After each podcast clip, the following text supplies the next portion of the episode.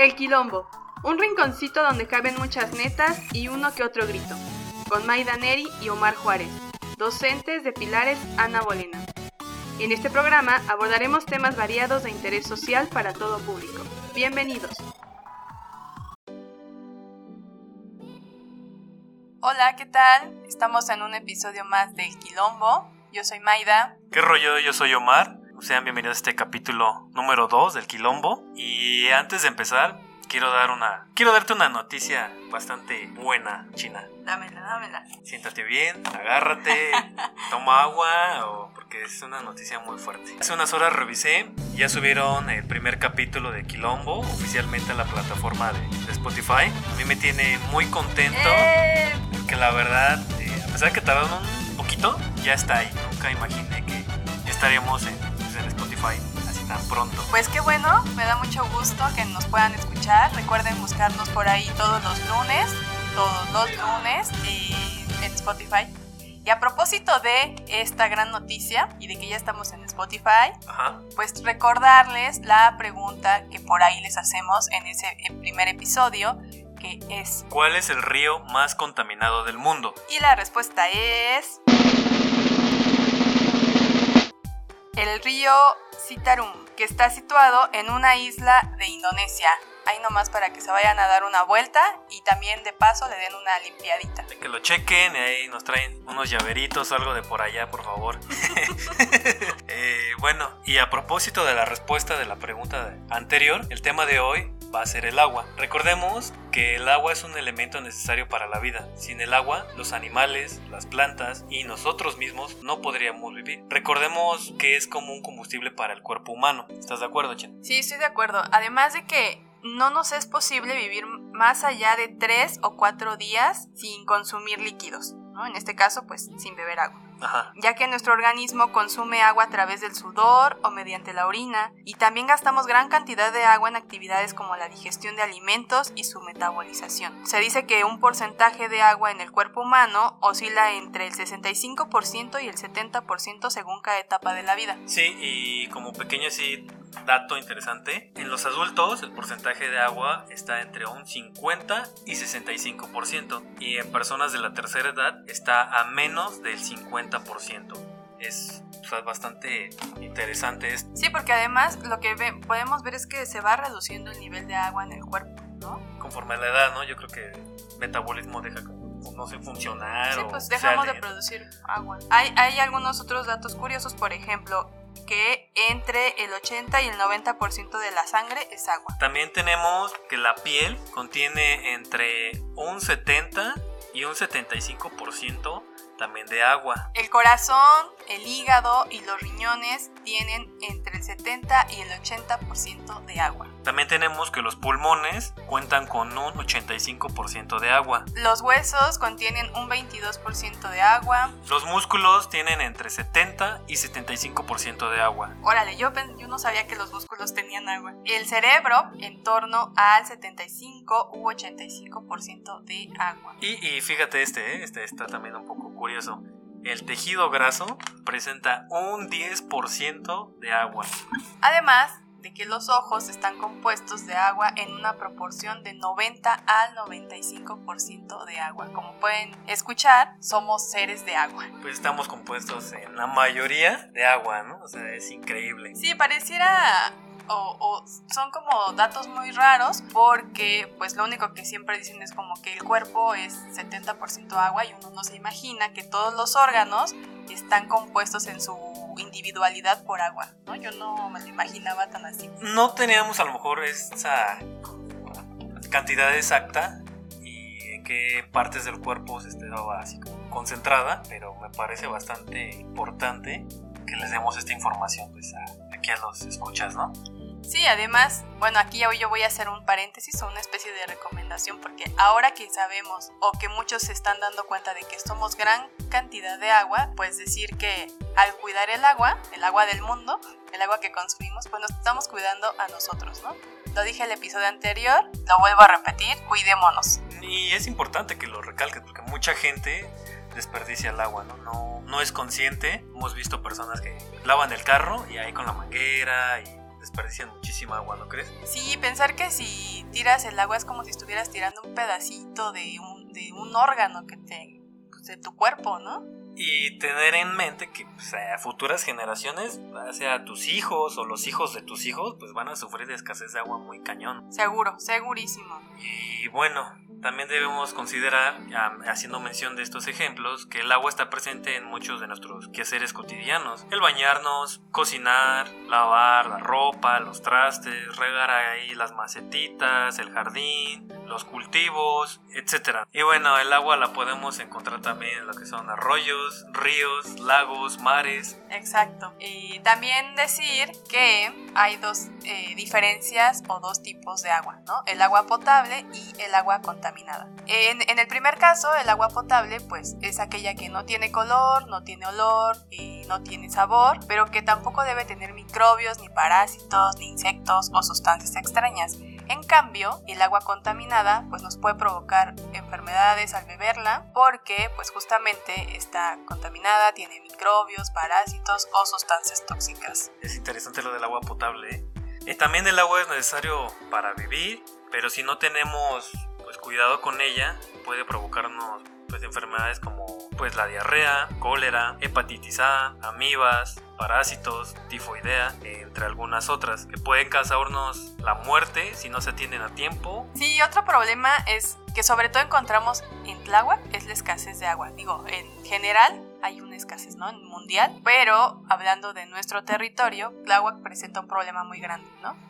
También al no bañarnos podemos enfermar de sarna, nos pueden dar infecciones en la piel, nos puede dar tiña y además si dejamos agua estancada o en recipientes sucios y sin tapa, pues animales como las moscas o los mosquitos se instalan ahí para reproducirse y esto también nos puede provocar dengue o malaria. Oye, que sí son bastantes cosas que, que afectan, ¿no? La verdad, no Desconocí algunas de estas, ¿no? Sí, y además pareciera que es como un o sea, como se dice, no es un líquido muy vital, pues uno lo imagina como muy cristalino, muy, como muy inofensivo, y en realidad no es que el agua sea ofensiva, pues, ¿no? O mala, sino que si no, justo si no la cuidamos, pues nos puede causar todo este tipo de cosas y, pues no está tampoco tan padre, ¿no? Al final. Y como bien lo mencionabas hace, hace un momento, nos estamos basando, sabemos que hay, que hay escasez de agua a nivel mundial, pero específicamente aquí en Tláhuac, y para eso, el día de hoy tenemos, no sé si te dije, Mike, que tenemos un, un invitado muy especial, su nombre es Abraham Camposalva, él es guía turístico.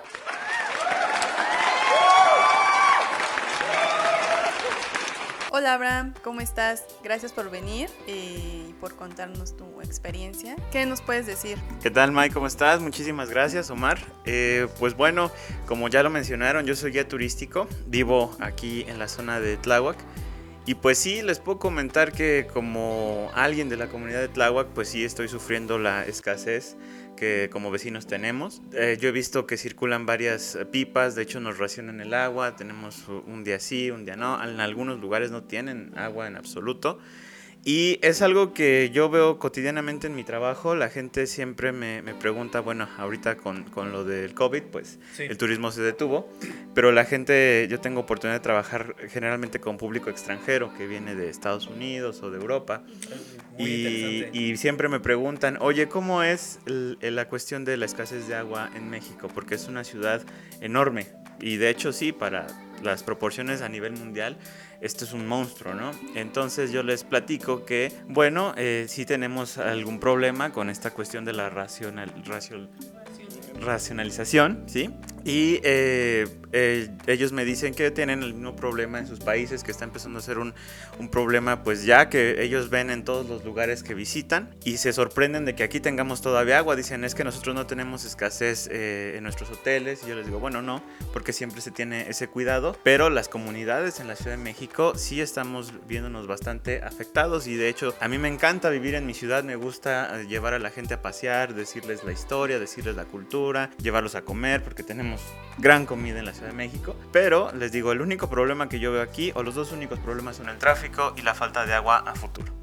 Entonces eh, la gente me dice, yo les comento, pasa en, sus países también. Y hablábamos fuera del aire de la situación, eh, por ejemplo, en el estado de California. Me dicen, la gente se está quedando sin agua para sus cultivos. Y esto es un problema muy grave porque no solamente es la cuestión de las enfermedades que ustedes ya estaban mencionando, sino que también se habla de, de que podemos tener una falta de una adecuada, eh, un adecuado suministro de alimentos en el futuro en varias comunidades. Entonces creo que tenemos que tomarnos el, el problema bastante en serio, ¿sí? Y bueno, esa es mi, mi, experiencia. La verdad yo quedé sorprendido con lo que estabas diciendo de California, como bien dices, lo estábamos platicando pues, fuera del aire y es un, es, me parece bastante importante que la gente lo sepa, ¿no? Más que tú tienes contacto con, con diferentes tipos de personas extranjeras y te cuentan más también el tipo de problemática que tienen en sus países y bueno, tú en base a esto haces la, como la comparación, ¿no? O sea, que ellos te pueden decir, no, pues no tenemos agua porque pasó tal cosa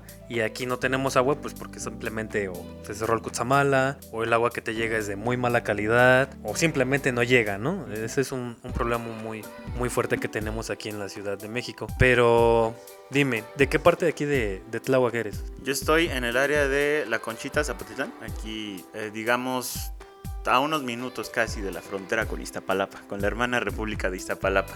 Eh, bastante cerquita, ¿no? Sí, así. Eh, somos prácticamente vecinos. Yo soy también de aquí de, de La Conchita, Zapotitlán, un poquito más pegado hacia Tlaltenco. Uh -huh es mi vecino ahí. Eh, aquí la problemática, por si que en esta parte yo presento que el agua llega amarilla, como bien dices, un día sí, un día no. Tengo entendido que esto fue a raíz de la construcción de la línea 12 del metro, ¿es correcto? La verdad es que hay, son varios años desde, desde entonces. No sé si Mai, tú tienes un poco más dato, más fresco el dato. Pues no, yo lo que sé, por ejemplo, yo también soy vecina, un poquito más para arriba. ¿De dónde eres, Mai? Yo soy de la estación, de la station. Eh, pues no, a mí, me, a mí me da mucha curiosidad, ¿no? Esto que mencionas tú, por ejemplo, Mar, de eh, que se originó hace poco, ¿no? O hace poco de lo del metro. O sea, nosotros tenemos poco antes del COVID que dejó de llegar agua, ¿no? Y no dejó de llegar un día y un día sí, ¿no? Sino estuvimos alrededor de dos, casi tres semanas sin agua y lo que hacían era mandar pipas, ¿no? Y además la delegación no mandaba pipas porque tuviera que mandar pipas, sino que llegaban las pipas porque los vecinos pedían pipas, ¿no? También se ha convertido, perdón que me desvío un poquito, pero quiero contar esta parte porque creo que es importante, se ha convertido además en un problema no solo de que sea agua amarilla, como dices, en mal estado, sino que ha generado problemas entre vecinos, ¿no? Porque los vecinos además se pelean las pipas o secuestran a las pipas o ya te encuentras con que te están peleando el agua porque tú sí tienes cisterna y porque el otro vecino no tiene cisterna, entonces porque a ti te dejan cierta cantidad y ellos que no tienen, pues un bote, ¿no? Entonces no solamente es una, un problema de enfermedades y de desabasto, sino además un problema de violencia, ¿no? Que se está generando. Y también decir un poco esto que decías de Iztapalapa, pues que Iztapalapa hay que recordar que es el, la principal delegación o alcaldía ahora con grandes problemas de agua desde años y años, ¿no?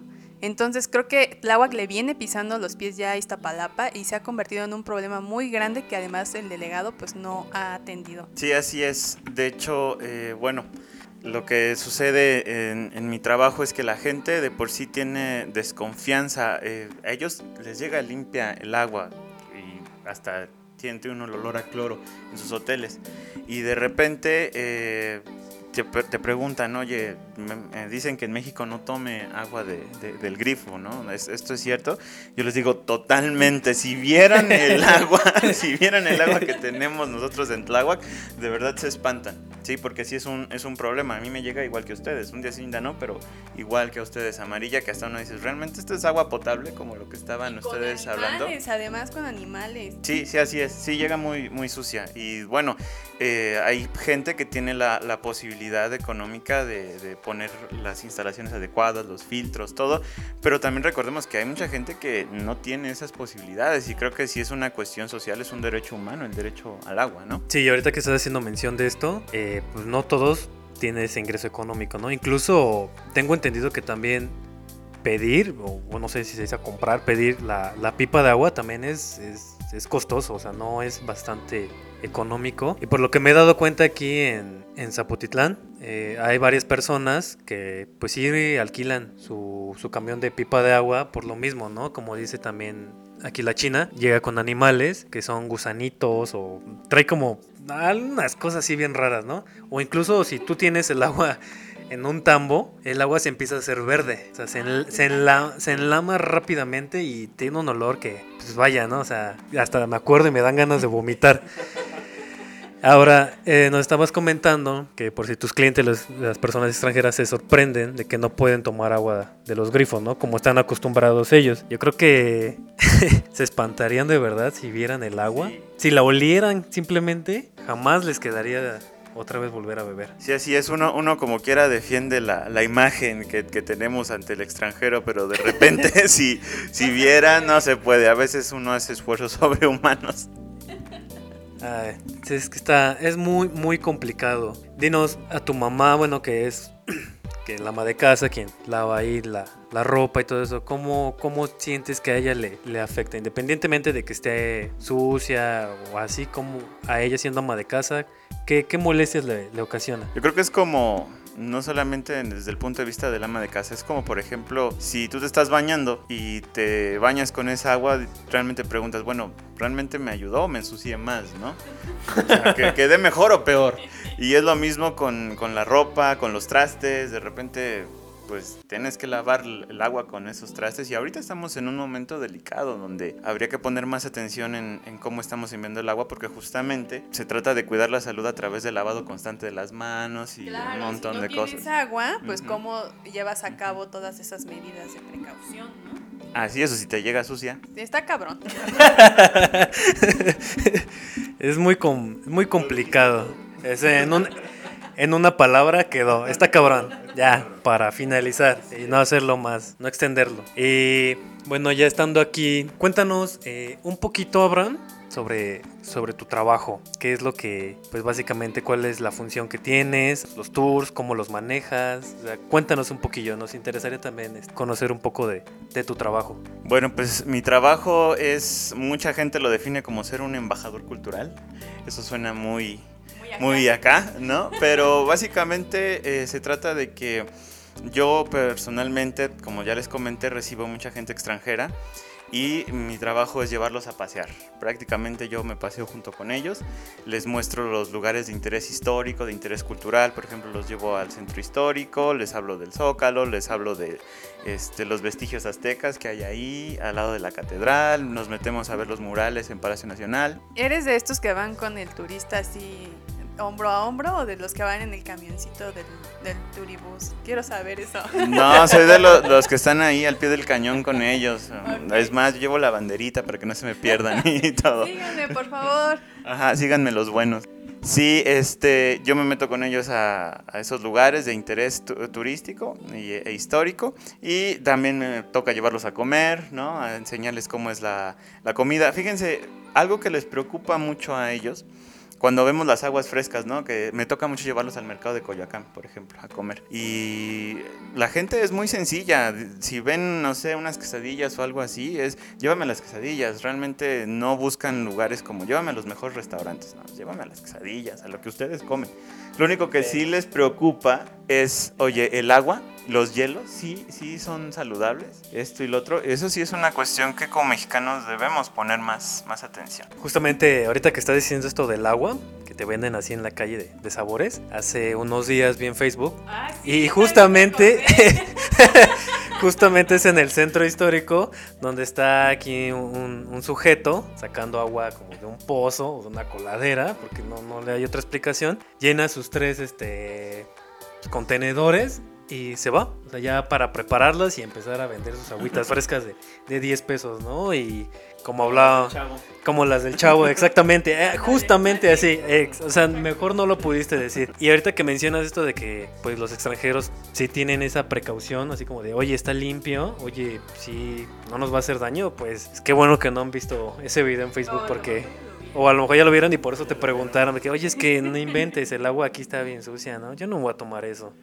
Sí, eh, sí hay algo que les da miedo, más que de repente tenemos este, reputación de ser un país un poquito peligroso, ¿sí? En cuanto a delincuencia y todo. Yo les puedo decir que más que la delincuencia, lo que les da miedo es el agua, es la calidad del agua. Más que, más que incluso de repente encontrarse con alguien que les robe la cartera o el celular, es el agua lo que les da miedo. Llévate mi cartera, pero dame una Pero, botella pero de agua. dame una botella de agua.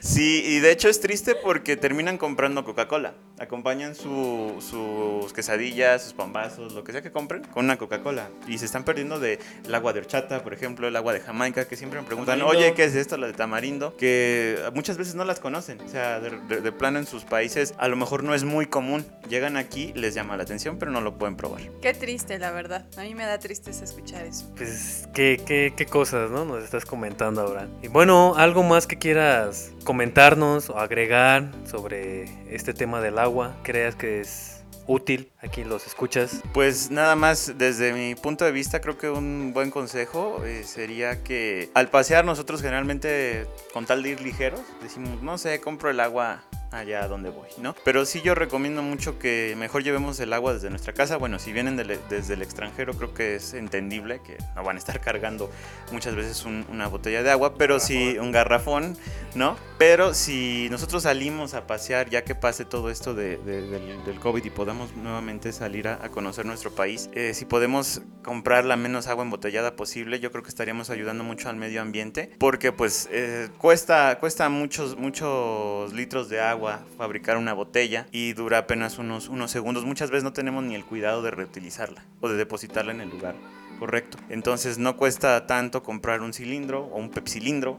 De esos de los noventas, para eh, llevar nuestra propia agua, irla tomando poco a poco eh, en, el, en el camino o en el lugar en donde estemos. Por ejemplo, voy mucho a las pirámides de Teotihuacán. Ahí hay que tomar agua, esto es un consejo de, conocedor, hay que tomar agua de poquito, ¿no? Muchas veces ya caminamos un buen y queremos tomar agua de un jalón. No, hay que ir tomando agua poco a poco para mantenernos hidratados. ¿no? Yo creo que eso es lo mejor que podemos hacer desde mi trinchera. No sé ustedes si tienen algún otro consejo. Me parece bastante interesante este consejo. Los consejos que nos estás dando, explicándolo detalladamente, ¿no?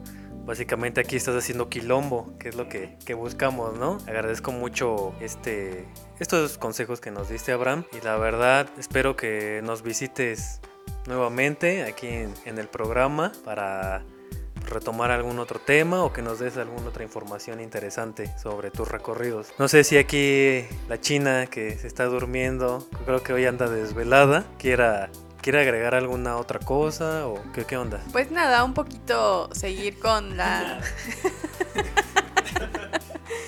Gracias Abraham por estar con nosotros el día de hoy. Nos divertimos mucho, nos informamos mucho también. Y pues como dice Omar, ¿no? Esperamos tenerte en otro episodio más de Quilombo para divertirnos nuevamente. Eso sería todo. Y siguiendo con los consejos que dio nuestro invitado el día de hoy, tenemos los siguientes. Recordemos que el agua de las superficies puede llegar a contaminarse por diversas causas, las cuales pueden ser heces fecales y orina de las personas. También se pueden contaminar por las heces y la orina de los animales. Tenemos también que se puede contaminar por el uso constante de los de los plaguicidas, Por la basura, por el jabón que también genera bastante espuma, por animales muertos y por muchas cosas más. También otra de las recomendaciones que los expertos nos sugieren es que debemos beber entre 2.5 y 3 litros de agua al día para el beneficio de nuestra salud. Otro dato importante, China, que debemos tener en cuenta son que,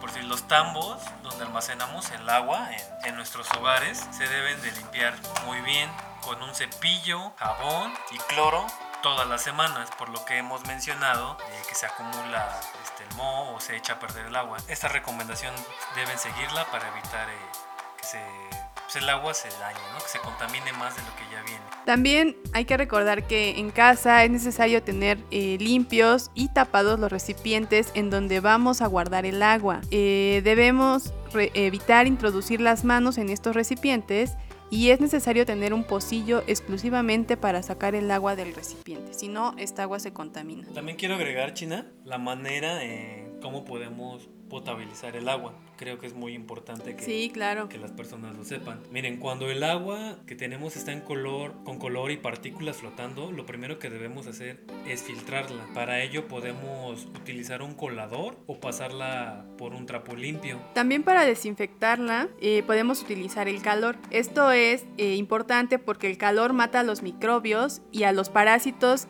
que a nuestros ojos pues no se pueden ver, ¿no? Para conseguir esto es necesario que el agua llegue a hervir, es decir, que tiene que burbujear. Cuando está burbujeando, pues durante 10 minutos la dejamos y ya. Eh, después será necesario airear el agua cambiándola de recipiente, de un recipiente a otro varias veces. Ahora, el agua es un bien escaso que debemos cuidar, por ello no debemos desperdiciarla. Tenemos que pensar por las futuras generaciones que vienen más adelante, que son nuestros hijos, nuestros nietos. Exacto. Todo lo que viene, ¿no?